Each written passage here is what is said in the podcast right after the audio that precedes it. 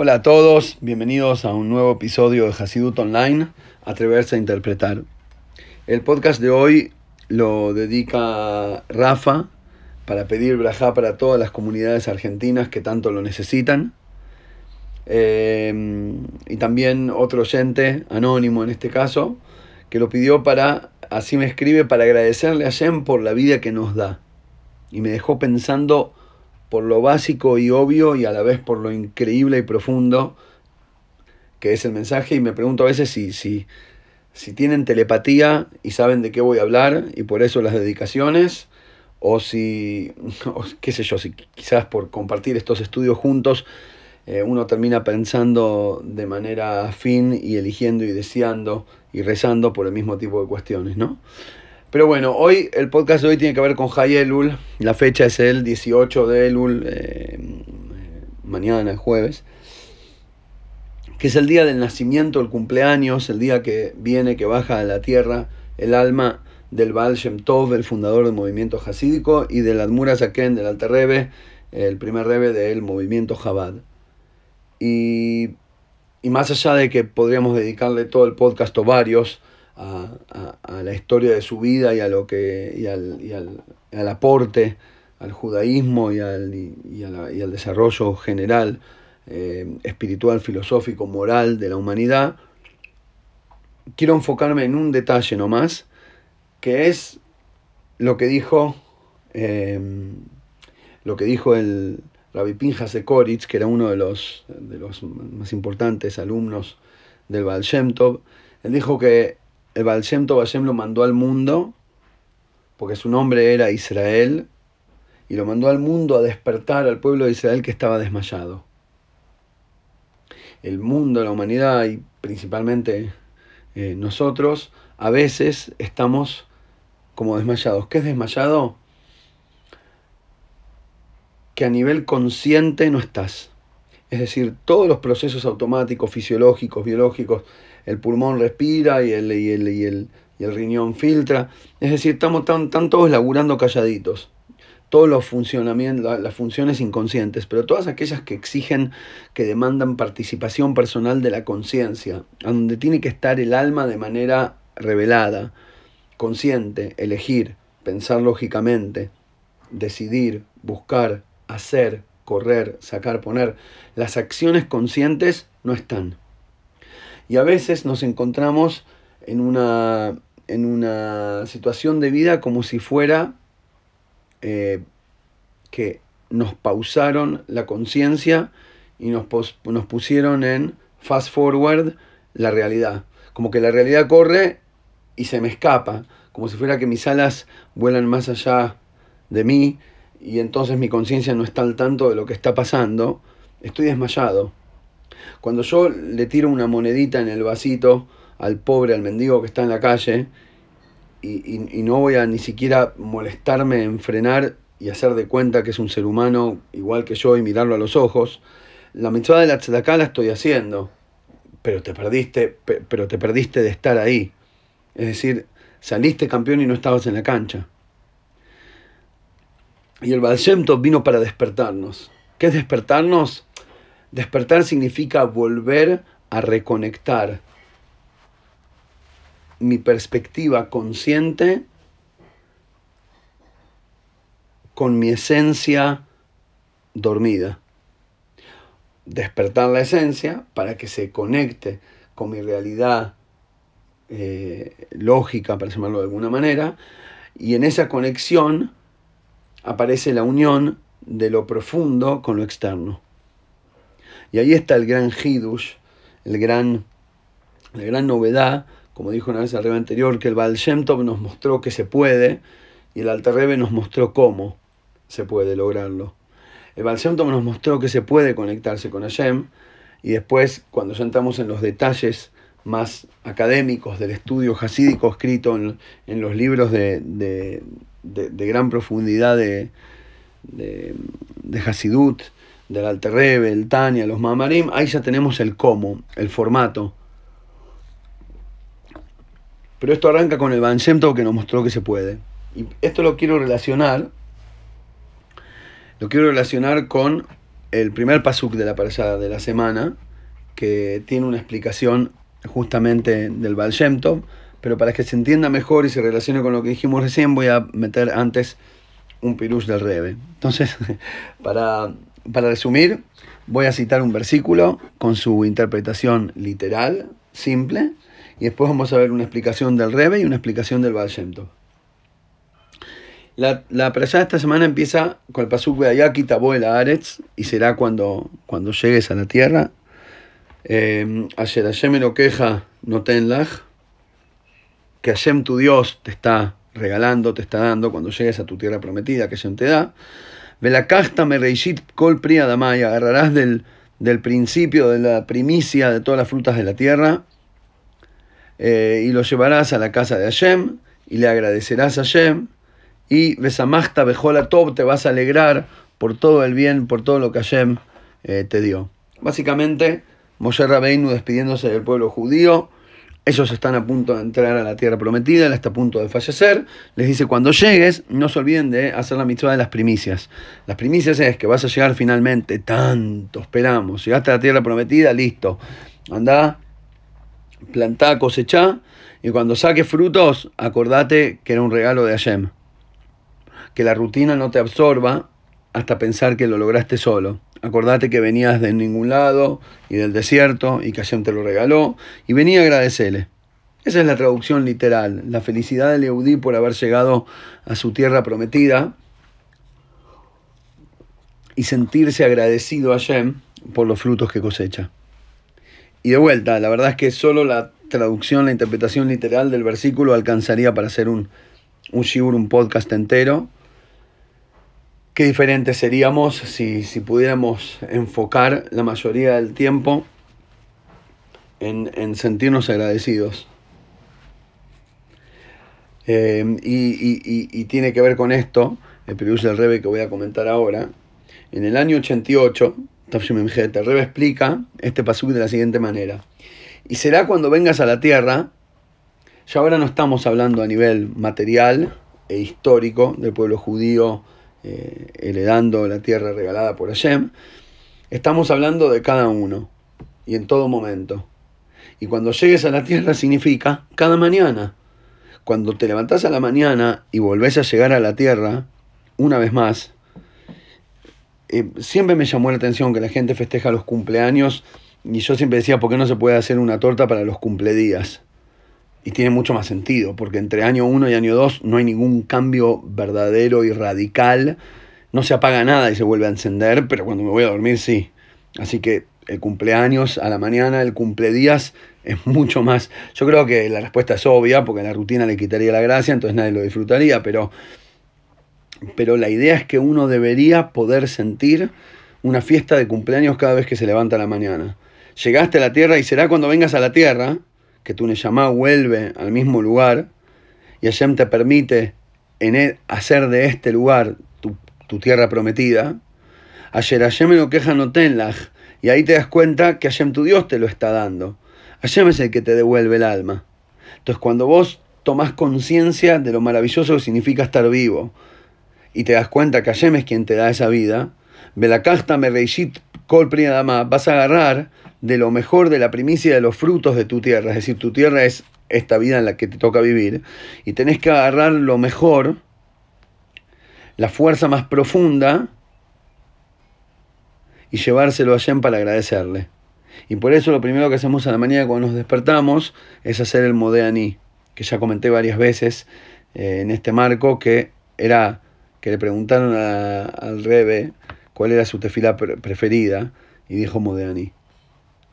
Y, y ahí, Besamachta Bejola Tov, te vas a alegrar por todo el bien que Hashem te regaló, te, vas a dar cuenta que, te corresponde estar feliz por, el solo hecho de poder estar vivo, de ser Yehudí, de poder servir a Hashem, de tener la oportunidad de nacer, preguntar, averiguar, descubrir y conectarte y servir a Hashem.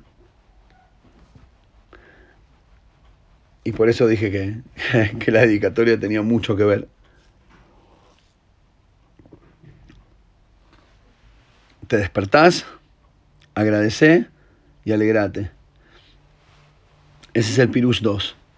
Y ahora vamos al tercero, que es la explicación del Baal. Es un poquito más compleja, tiene ida y vuelta, y cada, casi cada parte del versículo, cada palabra, tiene un, doble sentido interesante. Espero que nos salga correctamente eh, transmitirlo. El Baal Shem Tov dice así. Cuando el versículo dice, la Aretz, y será cuando vengas, cuando llegues a la tierra, la palabra Aretz podemos interpretarla Milashon Merutza, es decir, corrida, una corrida, correr, eh, la ansiedad de llegar rápido a algún lugar, eh, la prisa. Y también Aretz viene de la palabra razón, que es voluntad. Y entonces cuando dice y será cuando llegues a la tierra que Hashem te da, cuando llegues a tener esta corrida y esta voluntad, cuando encuentres el deseo y la búsqueda espiritual, Hashem no queja no tenlas, que Hashem te la está dando, Beyarashta y la vas a heredar, te das cuenta que es una herencia, que es algo que no ganaste por esfuerzo propio, te das cuenta que Hashem te la dio, y, me quiero detener acá porque me parece impresionante este detalle dentro de la teoría del Baal Shem. La búsqueda espiritual es un regalo divino. No, aparentemente no todos lo tienen. Eh, o por lo menos no todos lo tenemos en todos los momentos. Eso es más eh, correcto decir. A cada uno se nos despierta en otro momento cuando Hashem nos la regala. Hay gente que va a vivir, no sé si no, no quiero decir toda la vida, pero uno podría vivir conformándose con las formas y, las, y, los, eh, los envases y no preocuparse por si tiene algo adentro, como el bebé que juega con la cajita y no busca el juguete, em, hasta que de repente se despierta, hasta que de repente Hashem te manda a la tierra, te despierta, te manda a descubrir ese, esa ansiedad, esa corrida, esa búsqueda. Y ahí de repente empezás a buscar el sentido en las cosas. El otro día estaba mm, charlando con, con, mis hijos grandes, esta vez no era con los chiquititos. Em, y hablábamos de, no sé cómo llegó el tema, y terminamos, terminé encontrando un, un ejemplo buenísimo para definir la diferencia entre si uno está enfocado solo en el materialismo o también en el sentido espiritual de las cosas. Eh, de hecho, cuando estábamos hablando, uno me dice, ah, ya está, tenés algo para el podcast, ¿no? Ya, me conocen. Eh, yo saco del laboratorio de la vida material para analizar. Los jajamim dicen algo interesante, un dicho de los sabios que, que me tardó muchos, muchos años, eh, no sé si decir entender o, convencerme, aceptar. Los jajamín dicen, Adam y akavim Una persona prefiere, quiere, desea más. Un, un es una medida de volumen, creo. uno prefiere más una cantidad propia que nueve eh, de otros, de ajenos. Es decir, si yo tengo que elegir entre tener 100 dólares míos ganados o 900 regalados, la persona prefiere los 100. Mm, ¿Alguna objeción? ¿Alguien en el público? A ver, los jajamín se llamaban jajamín por algo, eran inteligentes. ¿Qué? ¿No saben que con 9 accedes a más recursos que con uno? Lo sabemos todos eso. Y si lo que estamos buscando es tener multiplicación de, de, recursos para comprar, conseguir cosas, inclusive si cosas sea comida para vivir, eh, claramente 9 da más que 1. Entonces, ¿qué significa uno prefiere más el, el, uno propio que el 9 del prójimo? Dividiendo el 10 entero, ¿no? Ahí los jajomis nos están enseñando el valor espiritual de las cuestiones. Y ahora viene el ejemplo que se me ocurrió el otro día charlando con ellos. Yo les dije así, ¿vos qué preferís? Ir a un restaurante eh, súper lujoso, eh, cinco estrellas, el mejor restaurante del mundo, de las, viste, esas famosas revistas que, le dan eh, ratings a los restaurantes del mundo, y bueno, vas al mejor de cinco estrellas y, te sentás con tu gente querida y comes la mejor comida, bebés la mejor bebida. literalmente, no, no hay mucho más que eso en el planeta Tierra. Acabas de probar la experiencia mejor. Y a eso le sumamos eh, que alguien te invitó y lo paga todo. ¿Qué preferís? ¿El placer de ir y comer en ese restaurante? ¿O el placer de ir comer en el restaurante y que sea gratis? Es buena pregunta, ¿no? Porque si lo que buscas es simplemente los recursos, comer comida rica, tener mucha plata, tener acceso a cosas. Si lo que buscas es el cuadrado, el envase vacío, obviamente te conviene comer y quedarte con la plata, porque ahora tenés para comer otra vez, para decirlo de manera muy básica.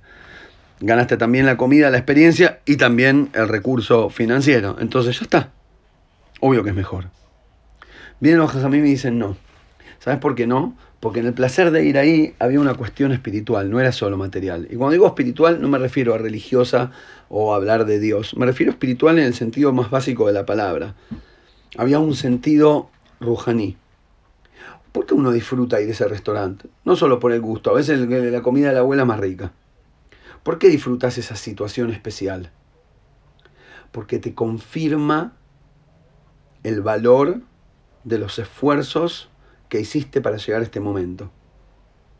Cuando vos te dedicaste a trabajar, te rompiste el alma, te esforzaste, estudiaste, trabajaste, dedicaste noches y días y finalmente hubo reconocimiento, ya sea a nivel profesional o a nivel comercial, y el reconocimiento inclusive se expresa en, en cosas materiales que podés ganar bien para poder pagar semejante noche en un restaurante, o que alguien te aprecia lo suficiente como para, como para pagarte de esa manera, vos te lo podés comprar, eso te da valor, le da valor a los esfuerzos que hiciste.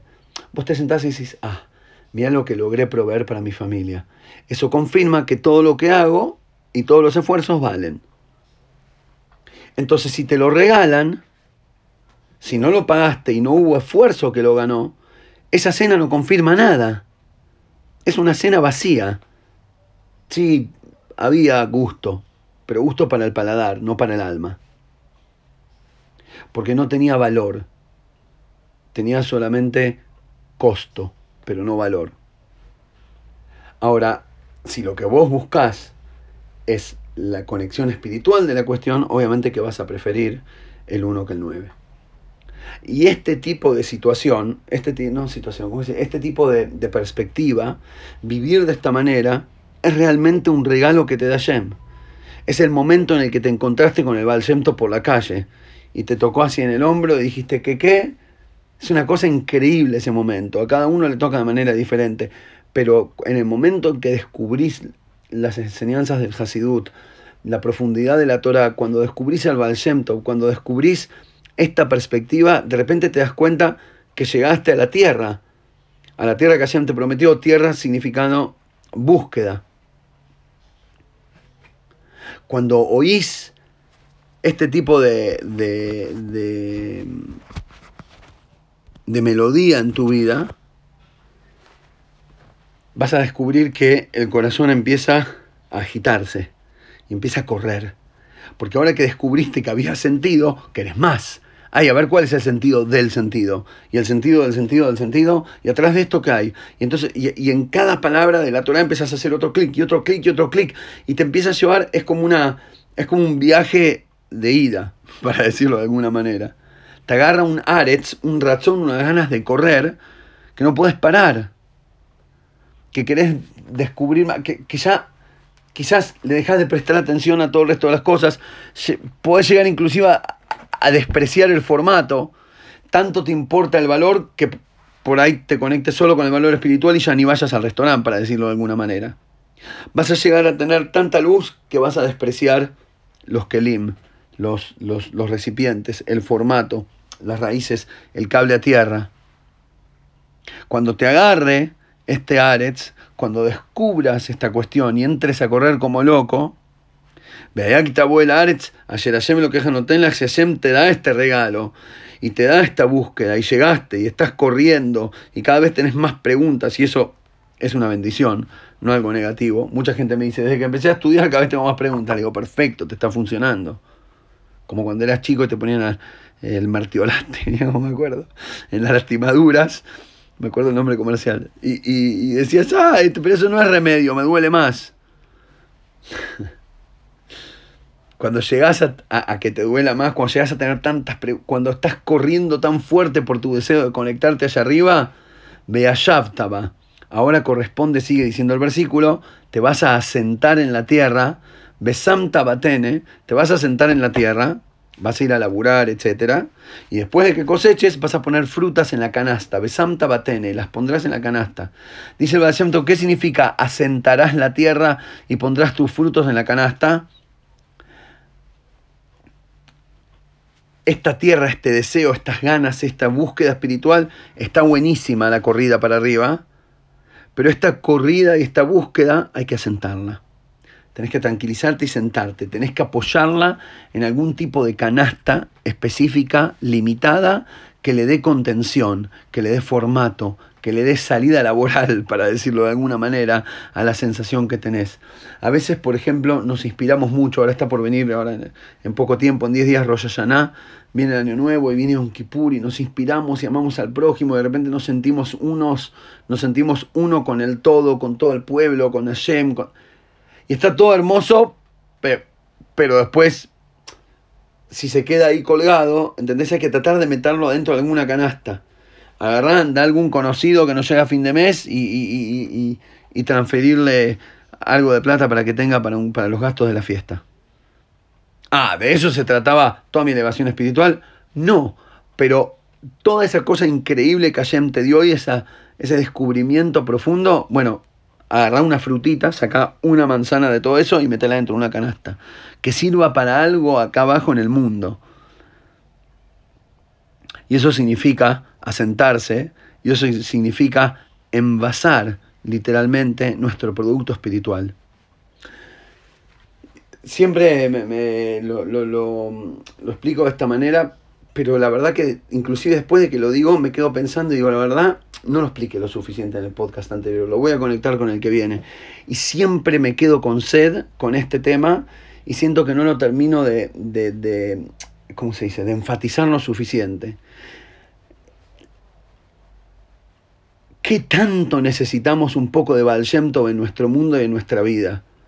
Qué increíble ando por la vida caminando, analizando el laboratorio de mi realidad y encuentro todo el tiempo gente que está, muy poca, pero algunos que otros, que están conectados con la luz, para decirlo de alguna manera, y están con los ojos puestos allá arriba, pero se olvidaron de en algún momento bajar los pies y apoyarlos en algún lado. O gente que lo único que tiene son envases vacíos y juegan dando vueltas la, la cajita como si fuera la esencia sin darse cuenta que está vacía. Y medio como que no puedes hablar con ninguno de los dos. Porque, porque uno tiene solo caja y el otro tiene solo producto. Y no se dan cuenta que Hashem nos hizo para meter el producto en la caja. La idea es llegar al Kitabo Aretz y a la vez Besam Tabatene. Porque hay gente o muy espiritual o gente con los pies en la tierra? Algo tiene que cambiar. Si logras esta conexión interna del despertar del Baal que es la reconexión del sistema consciente con el sistema espiritual de tu alma, y de repente te levantás como aquella bella durmiente que de repente toma conciencia y empieza a, a, elegir y a estar comunicada con su fuero interno y las, y, y las cuestiones que descubre ahí arriba y adentro las aplica realmente en la realidad del mundo de manera física, como un, tipo común y corriente con los pies en la tierra, ahí, Bealachta la Makom, Hashem, Ibhar Hashem, ¿cómo era el posuk exacto? Bealachta la Makom, vas a ir al lugar que Hashem elegirá, le Shaken Shmosham, para apoyar allí su nombre explica el Baal ahí te vas a dar cuenta que vos no elegís a dónde ir, sino que los lugares a donde te tocan estar es porque Hashem eligió que vos vayas ahí a poner su nombre. Es decir, uno piensa que uno va por la vida, ah, voy por acá, voy por allá, viajo, vuelvo, saco, pongo, hago, me mudo, hago este trabajo, cambio de trabajo, me conecto con esa gente, con aquellos, y uno piensa que va eligiendo, y poco, sabe, poco se da cuenta de que en realidad está Yem manejándolo y llevándolo a ese lugar. ¿Para qué? Le Shaken Shmosham. Es el lugar que Hashem eligió para apoyar su nombre allí. Literalmente es Jerusalén, que Hashem eligió para poner el templo, el Betamigdash eterno. Pero espiritualmente significa que el lugar a donde vas es el lugar que Hashem eligió para que vos apoyes su nombre allí. Para que vos lleves ese sentido espiritual a esa realidad, a esa circunstancia de la vida en la que te encontrás. Y como escuché ayer una explicación muy linda sobre el versículo de la, la, primera presentación de Hashem a Moisés Rabbeinu, en la zarza ardiente, Hashem le dice a Moisés Rabbeinu que se quite los zapatos, porque la tierra donde estás, que Amakoma Admat Kodeshu, el lugar donde estás parado es tierra santa. Es la primera vez que dice eh, tierra santa. El lugar donde está parado es tierra santa y un pirush que es, tan obvio, es casi la traducción literal, pero con otro tono, y nos da una perspectiva interesante, increíble. Dice, Kiamakoma Yarata Omedalab, el lugar a donde sea que estás parado, Atmat Kodeshu, es tierra santa. A donde sea que estás, es tu responsabilidad transformarlo en tierra santa. Tierra santa no es solo un lugar físico y geográfico. La responsabilidad del ser humano, del Yehudí, con conciencia espiritual para con la realidad física sobre la cual está parado. ¿Y cómo podés cumplir tu responsabilidad? ¿Y cómo podés asegurarte que a donde sea que estés va a ser tierra santa? Uno, descubriendo, buscando, corriendo, alzándote, elevándote hacia esa búsqueda espiritual y profunda. Y dos, asegurándote que cuando estás corriendo hacia arriba, tenés que también asentarte acá abajo y envasarlo y dejarlo adentro de la canastita para que le sirva al prójimo y al, y al resto del mundo. Creo que hay suficiente material para meditar, eh, especialmente que viene ahora este sábado a la noche. Los Ashkenazim empiezan, eh, empezamos eh, la Selijot y el momento de hacer Selijot, cuando uno se para frente a Shem a pedir perdón, debería por lo menos comprender qué es lo que no corresponde y por qué es lo que uno tiene que pedir perdón. A veces lo traducimos de, mañana, de manera demasiado literal. Perdón por las cosas malas, prometo hacer cosas buenas. Pero es tan cursi que no te lo crees ni vos. Pero cuando entras un poquitito más adentro a los detalles y te das cuenta de qué se trata el desafío de la vida, de la búsqueda espiritual, de la corrida, del deseo, de las ganas de descubrir, del disfrutar más el uno que el nueve, ahí te das cuenta eh, a dónde tendrías que estar parado y a dónde estamos parados. Con deseos de Ktibaba Hatimato Vale, Yanatobam Tuká para todos, con bendición para el nuevo año en todas las áreas de la vida para todos y sus familiares y sus comunidades. Un gran abrazo y Shabbat Shalom. Nos vemos la semana que viene.